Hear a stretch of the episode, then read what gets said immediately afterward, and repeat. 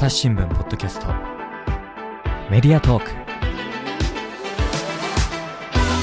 朝日新聞の望月成美です、えー今回も前回に引き続きえーっと言葉のプロである光悦記者さん光悦さんの田辺しおりさんのお話を聞いていきたいと思います。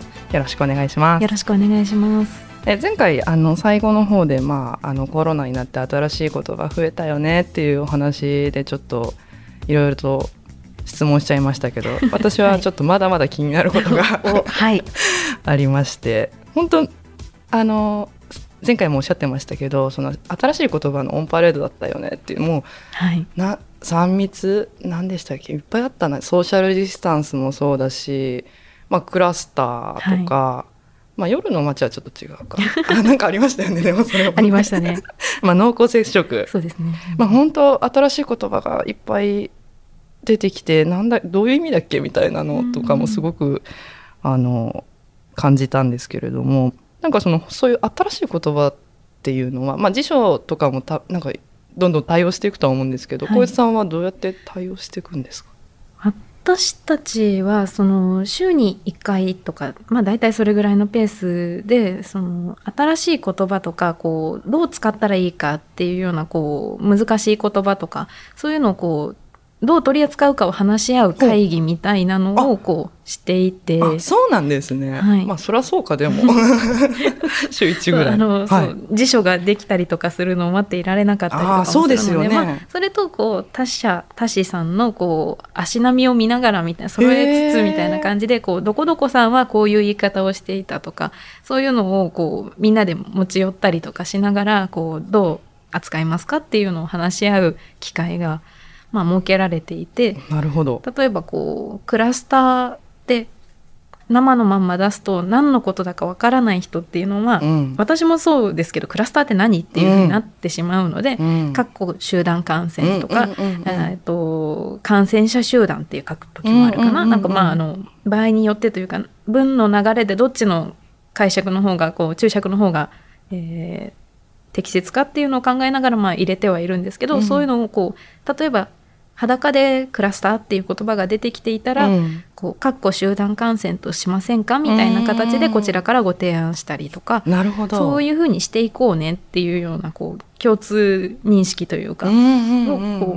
う、持つっていう機会は設けられてます。なるほどなるほど、なんかあれですよね。少しの間使わなかったらまたは意味がなんかこう忘れちゃってたりとかなんか書出はもちろんですけど少し時間を置くとどういう意味だっけ？なんかすっと文章頭に入ってこないなうん。みたいなことってありますもんね。そうなんです、そうなんです。なので、うんあの、毎回記事の頭には少なくともカッコって入れようねとか、うん。そういうふうに、まあ、ルールを決めていて、逆にこう、なんかこう、何度も説明するとうざったくなっちゃうよね、みたいなところで、でこう、じゃあここはもうそろそろいいかとかこの言葉は馴染んだからそろそろつけなくても大丈夫かなとか、うん。なんでしょうね。例えば、えー ATM に「かっこ自動預け払い機」ってもう多分入れないと思うんですよ確かね。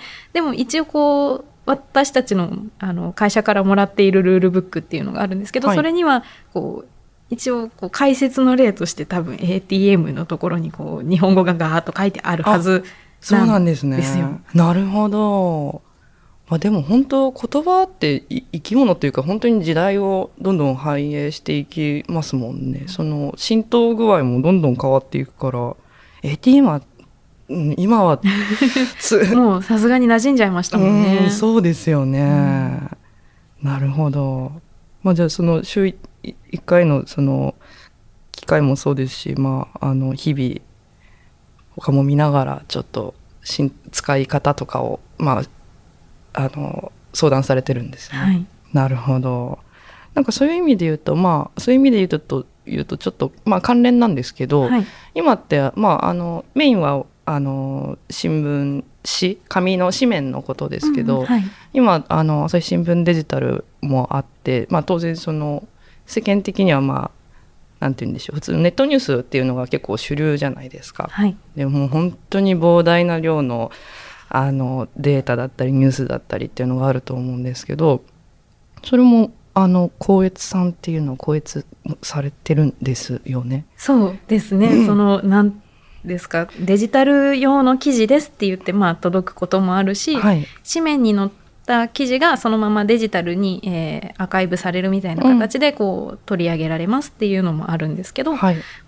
そのどちらにせよ記事で私記事という形で私たちの手元には届くので、うんうん。まあ、それはあの紙面に載る記事と同様にこう読んでいって、はい。でその出る先が紙面なのか、うん。デジタルなのかみたいなこう気持ちで私たちは読んでいます。うんうん、なるほど、まあ、あのあれですもんねその前回もお話聞きましたけど、はい。その第一段階第二段階のその校閲っていうのはやることはまああのネットニュースというかデジタルでもそんなに変わらない。そうですね、うん。うん。あんまり変わらないと思います。うん。でもただその締め切りが、えっ、と紙面の場合はこうちょっとずつ組んで全部の記事がうん収まらないと紙面にならないので、うんこううん他の記事待ってる間にさっきの調べ物のやり残しやろうかなとか、うんうんそういうことができたりするんですけど、うんうん。こうデジタルは一本一本でもう完成品でどんどんどんどん出ていってしまうので、うん。こうじゃあ取っとこうとかそういうのができないので、うん。その第一段階第二段階でうん。調べきらなきゃいけない、第ほど三段階みたいなところはもう残ってないっていうのは、うんこうちょっとヒリヒリ感が違うというか。確かに。でも時間かけすぎちゃうともうどんどん次のが来ちゃうので。うん。じゃあ1回しかないからじゃあこれに1時間2時間かけようとはなできないので、うん。そのあたりのこう時間の感覚というか一本一本にこう向き合う感じはちょっと違うかもしれないです。うん。そうですね。スピード感がより求められるという感じですよね。うん。はそれこそ、まあ、大きな災害だったり大きな事件とかがあったりするとものすごい量のあそうですん特にね。まあ、やっぱし 写真とか、はい。まあ、記事もですけど、まあ、まずは速報で短く短く何が起きただけだけでも伝えようって言ってバンって出してその後続報続報続報だったり本当写真、まあ、映像とかい。いろんな素材ありますけど、そういう時はどうすどうしてるんですか？あのえっ、とデジタル担当みたいな形でこう、うんうん。デジタル向けに出てくる記事や写真みたいな素材をこう、まあ、見ている担当あっ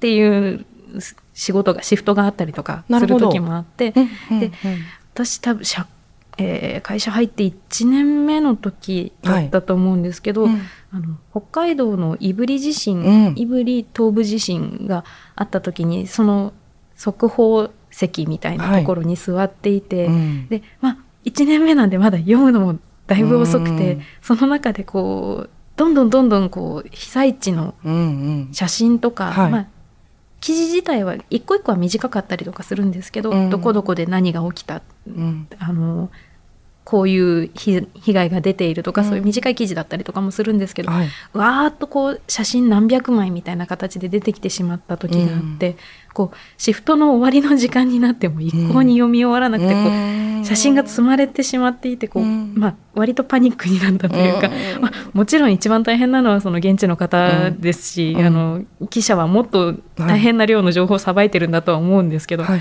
こうこの写真どうしたらいいんだろうみたいな形になってしまって、うん。その時にこう職場にいた何人か先輩たちに、はい。すいませんかこの写真を見てもらえませんかって言ってうん。何枚かずつこうお願いをしてうんこうお願いをして回ったっていうのがあるんですけど、うん。まあそうあの本当にえっ、と出てくる量が写真とか記事とかデジタル向けの記事がいっぱい出てきちゃったみたいな時にはそうやってこう手の空いてる人にうん分けてあの手伝ってもらうみたいな感じで、うんまあ、私が手が空いてる時にはそういうものをもらいに行ったりとかもするんですけど、んそうやってこうバランスを見ながらというか、うん。大変そうだなと思ったら手を挙げるみたいな形で。うん。そうですよね。情報量本当にね、それこそ写真1枚でも、まあ、住所だったりとか時間だったりとか情報、まあ、もちろん場所が合ってるのとか、まあ、本当、ね、し調べるというかその比べる？気にする？っていうことってあれ？気にするそうですよね。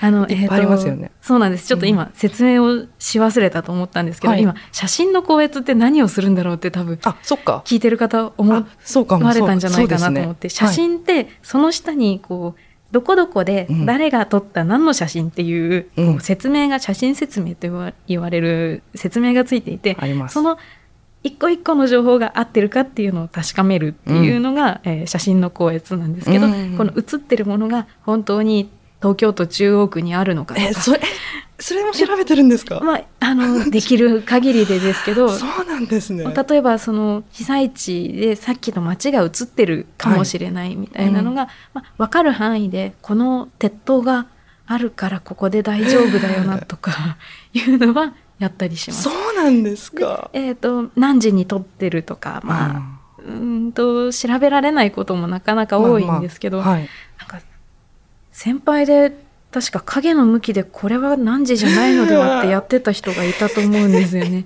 そういうことがあのできる人はできますと私ができるかはちょっと怪しいんですけど。こ影の向き。はれは東なのではみたいはい。な やってたような気がします。違ったらどうしよう。でもそれってあれですか？その地図とかをあぜ前輪の例えば地図とかでそうです。前輪さんだったりあの、はい。Google マップだったりとかもするんですけどこの向きからうーん交差点とかだとはあこの向きから見ているからこの交差点で合ってるよなみたいな ここにスーパーがあるなとかそういうのはやったりしますあ。もはや探偵ですね すごい推理はあうまい人はすごくうまいんですよねそういう調べ物が。それは初めて知りましたそんなことまで やってくださってるんですね。いやすごいわ。まあ本当ねまああの当然数とかでまあ限限られた時間でできることっていうことだとは思うんですけど、はい。プロですね。深入りしすぎないようにとも言われるんですけど、まあ確かに。時間内に終わらせなきゃいけないから、うんうんうん。そんなことにこう気を取られてると大事なところ見落とすからみたいなこともあるんですけど、なるほど。でも見られる分だは見ようっていう。そうですね、ん。できる限り時間の中ではより正確な情報を伝えられるようにっていうのはん意識してはいます。なるほど。いや、すごいですね。ちょっと衝撃でしたね。日の、日の影はなかなかの衝撃でしたけど。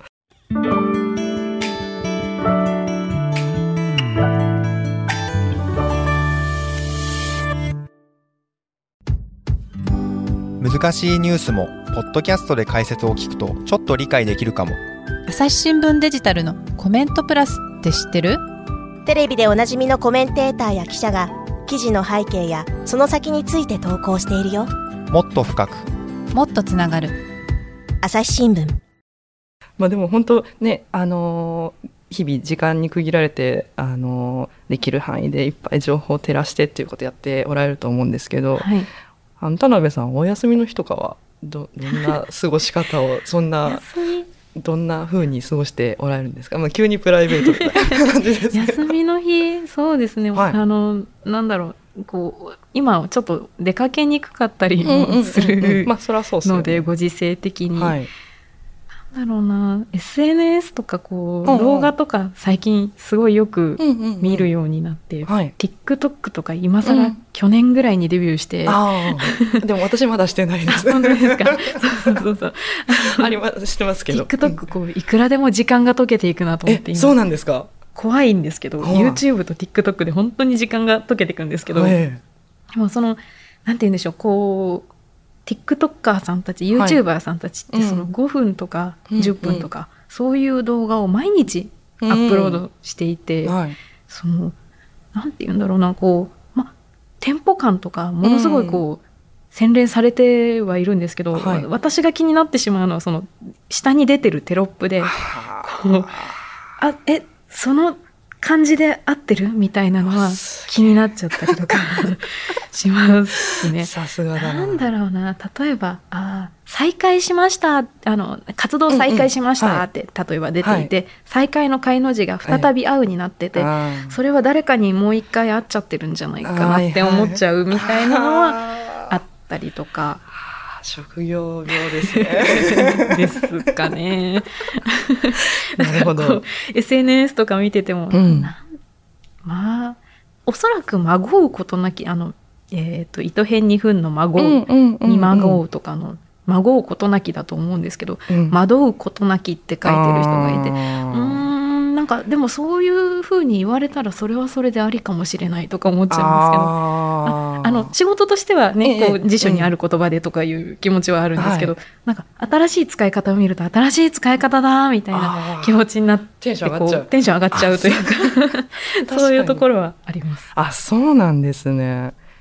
でも確かにそのまあでもちょっと私もちょっとわかるとこありますあの YouTube の概要欄とか見て、はい、なんかうまくまとまってんなこの文章とかあはちょっと思っちゃったりするそれは編集さん的かもしれないですね。なんかインスタの文がううまいなとかああとあれってハッシュタグって見出しみたいなもんじゃないですか。そうですねわあとかはそうですねちょっとあのこれはあのたまにですよ常にじゃないです。たまにあこれいいなとかは私も常にじゃないです。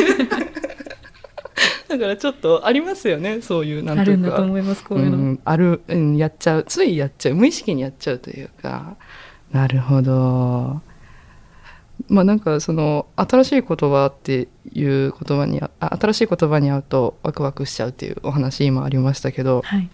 田辺さんあのウィズニュースの方に結構ああの記事を書かれてるんですよね、はい。その光悦さんとしてはい。なんかいくつか書いてる中で私が気になったのはヤリラフィーに出会った日、うん。うんうんギャル語と言葉の賞味期限っていう記事。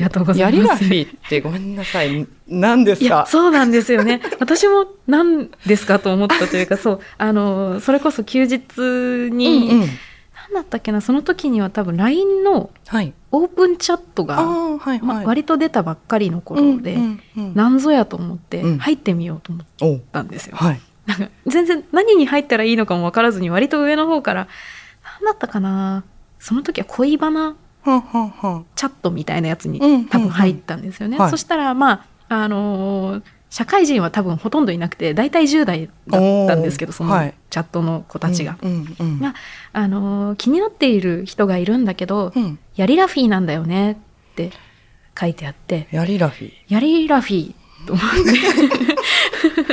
て。であの私はとは何ぞやで止まってしまったんですけど、はいはい。チャットはガンガン流れていってあてそうなんだ。えー、ヤリラフィーかでもなーみたいな。あおうおうおうでもそのうーん自分が気にならなきゃ平気だけどなーみたいなことが書いてあってヤリラフィーは何かしらの属性なんだなーっていうところまで 推測はできた。みたいな状態でじゃあヤリラフィーってなんだろうと思って、うん。こうまあ、ギャル語ギャル流行語大賞さうんにお話を伺ったっていうそう記事なんですけど、うんなるほど。すごい ちょっと全く想像がつかなかったです私は。これを見た時に。最初のそのヤリラフィーだけ見た時にん何何なんだろう？そうそうなんですよね。こう食べ物？みたいな。私たちの知らないところで新しい言葉っていうのが本当日々できていて、うん。うんいやちょっとわからないんですけど多分もうちょっと古い言葉になってるんじゃないかなと思うんですよね。これを出会ったのが去年の多分半ばとかはい。それぐらいで、うん。で記事にしあじゃない。えっ、と出会ったのが去年の初めで記事にしたのが半ばうんうん。だったんですけどだからもうほぼ丸1年1年半ぐらい経ってい。て、おそらくあんまりまあ下火になってるはず、確かに。1年あのき若い人の1年ってもうてかブームといういうかどん本当に半年とか持てばいい方ぐらいそうそうなんみたいななんというか移り変わりがとても激しいですよね。TikTok2 週間で流行るダンス違うんですよ。ああそうなんですか。もうやんないんだみんなあれみたいな。ちょっと怖いですよねなんかまあでもまあ、ギャそういうなんかすごい若者だけでもないかなんというかちょっとあれ古くないみたいなのってちょっと怖いですもんね。あっという間に過ぎていくなっていう本本当にあってでその一瞬の間でわーっとこうできてしかもこう使い方がこう統一されて馴染んでいくっていうのがすごい不不思議だなと思って。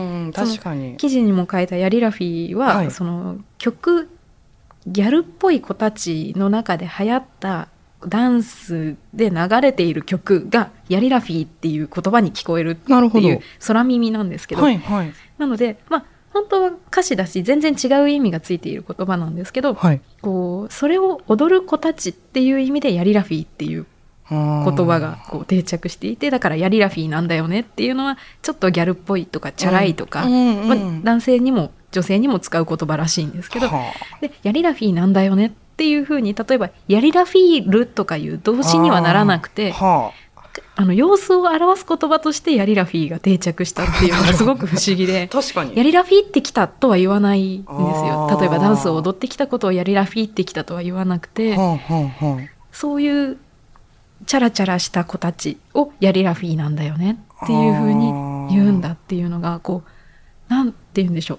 SNS なり動画なりを通じてうん。こう同じ形で定着していくっていうのがすごい、あちゃんと言葉なんだなっていう確かに。感じがしますよね。そそもそも、そまあ、その、最初やっぱりこういうのって最初にこうつけた人は誰でどうしてその統一見解として広がっていくのかっていうのってすごく不思議ですよね。そうなんやっぱでもあのここにこの記事に書いてありますけど、もはいはい。うパリピに変わったのかな？でももうパリピって死語ですかって書いてある。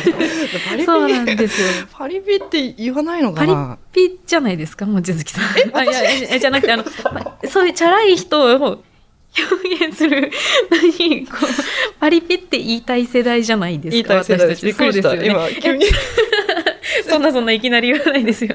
つゆさんってパリピですよねみたいな乗り方今びっくりパリピではないですけどあのあパリピじゃないんですか？パリピじゃないです。パリピをつ使使う世代です。そうそうですね、うんうんパリピっていう世代ですよね。そうですね。それこそ、例えば逆に Now でヤングなとは私たちは言わないじゃないですか。そうですね。きっと Now でヤングなとパリピの間にももうちょっとこうそういう人たちを表す言葉があったと思うんですけどんそういうのがこうだんだんだんだんこう入れ替わっていって今はヤリラフィーかヤリラフィーの次の言葉かなんだと思うんですけどなるほど。うんそれこそあのイケメンとかハンサムとかもなんかあハンサムって今あんあんまり言言わないいですすよね。でもなんかあの親世代だとねやっぱりまだ使ってたりとかどんどんなんか面白いですよね言葉って本当にどんどん変わるしどんどん生まれるし、うんどんどん消えるしー。そうなんですうよね。んもうこの言葉使わないんじゃないかみたいなのいっぱいありますよね。ありますよね。あと意味が変わるとかね。あーあありませんなんなん、うん、例えが浮かんでこないけどなんかなんでしょう？そのやばいがいい意味でも使そうわれるみたいな。そうそう本当そうですそうですそうですなんか悪い意味とだけとも限らないとかね。うんうんううん。ん。いや面白いですね。ちょっと。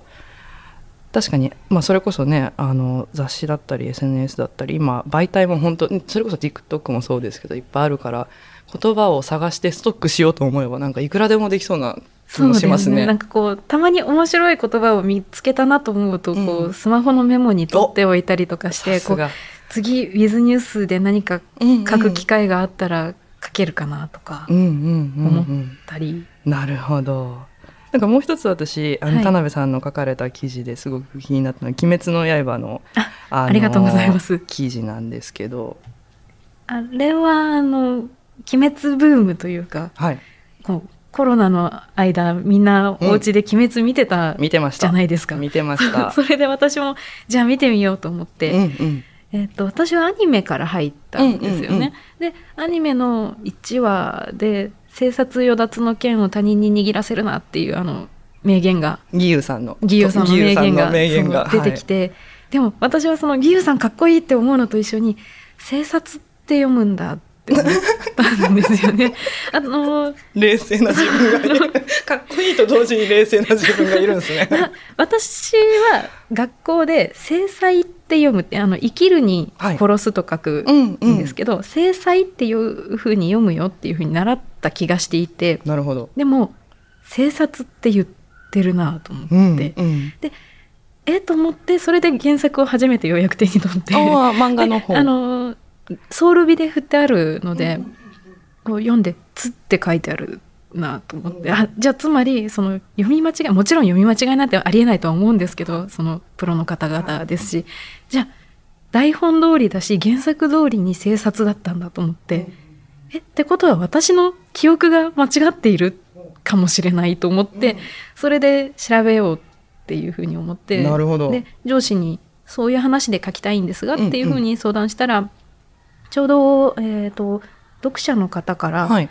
鬼滅」っていうタイトルに関してはい。鬼を殺すのであれば、うん。こう鬼滅じゃなくて滅鬼じゃないか。なるほど。滅ぼす鬼って書く。つまり、えー、と読書とかそうなんですけど、うんうんうん。えー読む書っていうふうに書いて、うん。読書。うんうんでも意味としては書を読むことっていうふうにうんうん。こう中国から来た熟語に関しては特にそうなんですけど、はい。こう述語と主語の場所がこう、まあ日本語的に見れば入れ替わって見えている。なるほど。反対になって、うんうんうん。えっ、と主語じゃないか。あでも目的語か目目的的語が。はい。えー下に。来るっていうルールであの熟語って作られているはずなのになるほど。鬼滅って逆じゃない？っていうふうに、んうんうん。まあ、言われていてでそれに関して光悦さんどう思いますかっていう、まあ、お便りというかお手紙をいただいていて、はい。でじゃあ「鬼滅」について調べるんだったら、うん。ついでに調べてよっていうふうにに言われて、ついでにってよくないですね、まあまあいやいや。一緒に調べてよはいっていうふうに言われて、はい。であのーそれで、まあ、2本立てみたいな形で「えー鬼滅」のタイトルの話とうん「生殺与奪」の読み方の話で2本立てで書かせてもらったんですけど、なるほど。いや、ちょっと、やっぱりその、冷静なところが面白いですね。その、あれっていう、あかっこいいけど、あれ？なあれ？もしかして違くない？みたいな。なんかすごい、ちょっとその、わ私はあの漫画から入って、あはい。そんなの気にし、全く気にしてなかったですよ。ルビーなんて、なんてって言うとあれですけど、そう、そこの、やっぱ全然、あの視点が違うんだなっていうのを、なんでしょう。でもそのそれこそじゃあセリフ選びとかって気になったりとかします？こと言葉選びというか。あー。ここでこう持ってくるんだみたいなタイトルとか。あー例えばそのドラマとか映画とか。あそうですそうです。あここで「鬼滅の刃」っていうタイトルなんだみたいな。あ 違うのかな？まあでも確か、うん、そうですね。でもえ本当にあの目の付けどころが本当に面白くって もうぜひあ他にもいろんな記事を見たいなって田辺さんの記事めっちゃ読んでみたいなって思いました。多分やっぱり本当お仕事なならではの視点だと思うし。うんそうですね、うん。私も多分個別やってなかったらここまでこう気にならないというかうん。あの学生の頃から、まあ、気になりやすいたちでは多分あったんですけどそういうところが、ななんか例えば論文の本題よりもこう誤字脱字の方が気になっちゃうみたいなところはなるほどあったりはしたんですけど、うんでもにしても多分個別やってなかったらここまでこうんう一個一個拾うみたいなやり方はしなかったかなとは思います。す。なるほど。でも今、じゃあ本当な、仕事た楽しいですか？あ楽しいです楽しいです。よかった。なんか、もしよかったら、あの、小越さん、やってみたいな、いいなっていう思ってくれる人がいるかもしれないので、ちょっと、ぜひ。ぜひあの、そんな方に向けて、なんか一言もらえませんか？小越さんの、まあ仕事の魅力でもいいですし、なんだろう、まあやりがいでもいいですし、まあ普段感じてること、なもしあれば。なんでしょうまあのんはい。前回第1回でお話しした時にもちらっと、あのきっかけ知るきっかけみたいなところで言ったかもしれないんですけど、はいそのずっと読んでるのが仕事になるので。読むのが楽しい人たちにはすごいいい仕事だと思ってるんですよなるほどね。読んでるだけで仕事にな、まあだけじゃないんですけど、読むことが仕事になるんだっていうのはやっぱりすごいこうなんて言うんでしょうは当時私にとっては発見だったんですよね。ね。こう何かこう生み出さないと仕事にならないのかなとか思っていた時期もあって。なのでこう読むのが仕事っていうのはすごい楽しいなっていうふうに未だに思って、う、まます。あとはなんだろうな。そうあのえっ、と「鬼滅」の話で調べ物をしたりとかいうのもそうですし、あと、はい。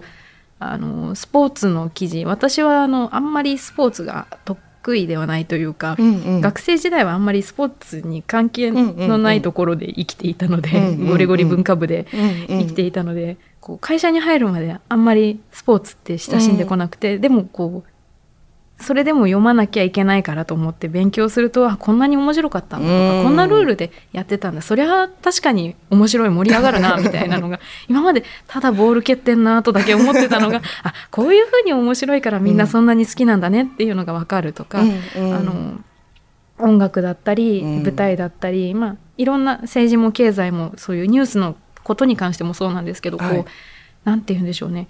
興味の幅が広がるというか、うん。こうどんどん知らないこと毎日新しいニュースが来てどんどん知らないことが分かっていくっていうのがすごいこうなんでしょうね知的好奇心が満たされるというかそういうのはすごいこう、うん面白いところだなっていうふうに思います。うんそうですよね。ぜひなのでこうご興味あればおぜひぜひといううん本当そうですね。ちょっと最後はしっかり あの締めていただいて本当ありがとうございます。えっとじゃあえっ、ととりあえず今回いろいろお話ししましたけどここで締めたいと思います。はいありがとうございますあ。りがとうございました。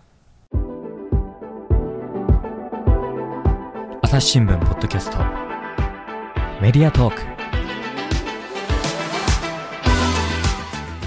えーここまで田辺さん、えっ、と、光悦記者の田辺さんにいろいろとお話を聞いてきました。ありがとうございました。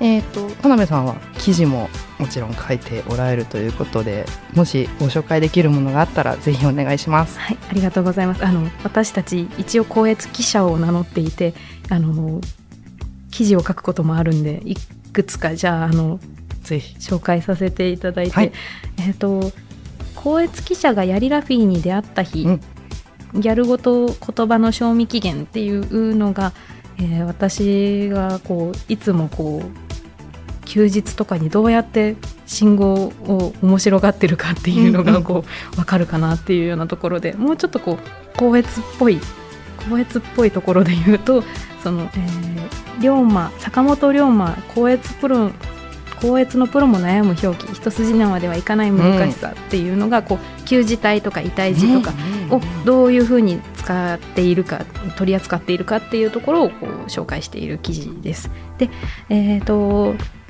もっとざっくり光悦のお仕事とはみたいなところで、ここれ1年目の時に書いたやつなんでちょっとだいぶ恥ずかしいんですけど、光悦がある成り立ての私、うん。1年ぶりの復活ドラマを見て感じたことっていうのがあのドラマの光悦があるありましたね。をあのスペシャルドラマか何かをやっていた時の、えー記事なんですけど、まあえー、と光悦でどんなことをしているんだろうかっていうのと、うん。まあえー新聞の光悦と書籍の光悦、まあ、ちょっと違うよねっていうようなところとかも、あの触れたりしています。なるほど。あのいずれもあの概要欄にリンクは貼っておきます。で、私も。読んだんですけど、いずれもめちゃめちゃ面白かったです。視点が違うから、本当にぜひ読んでいただきたいなと思います。で、あと、コイツセンターさんってツイッターのアカウントも持っておられるんですよそうね。なんです。ちょっと始めてようやくこう軌道に乗ったというか あの幼児用語えの使い方とか、うんうんあと何でしょうあの言葉記事を書きましたみたいなうんお知らせもそちらでしていたりとかするので、またこれから記事をあの頑張って書こうと思うので、はいそちらの紹介とかもはい、そこでさせていただけたらなと思っているので、はい、あのもしよろしければフォローいただけたらなと思います。もしよろしければお願いしますよろ。しくお願いします。はい。じゃあ、えっ、と、ここまで田辺さんと一緒にお送りしました。ありがとうございました。ありがとうございました。えーリスナーの皆様、最後まで番組を聞いてくださりありがとうございました。今後も朝日新聞ポッドキャスト番組をつけ続けるためお力添えいただけると幸いです。えーご使用のアプリから番組のフォロー、レビューをお願いします。えーニュースの現場からやメディアトーク、SDGs シンプルに話そうといった番組も配信中です。また概要欄にあるお便りフォームからご意見ご質問もお待ちしております。ツイッターやメールでお寄せいただくのも励みになりますのでよろしくお願いします。朝日新聞ポッドキャスト。朝日新聞の望月成美がお届けしました。それではまたお会いしましょう。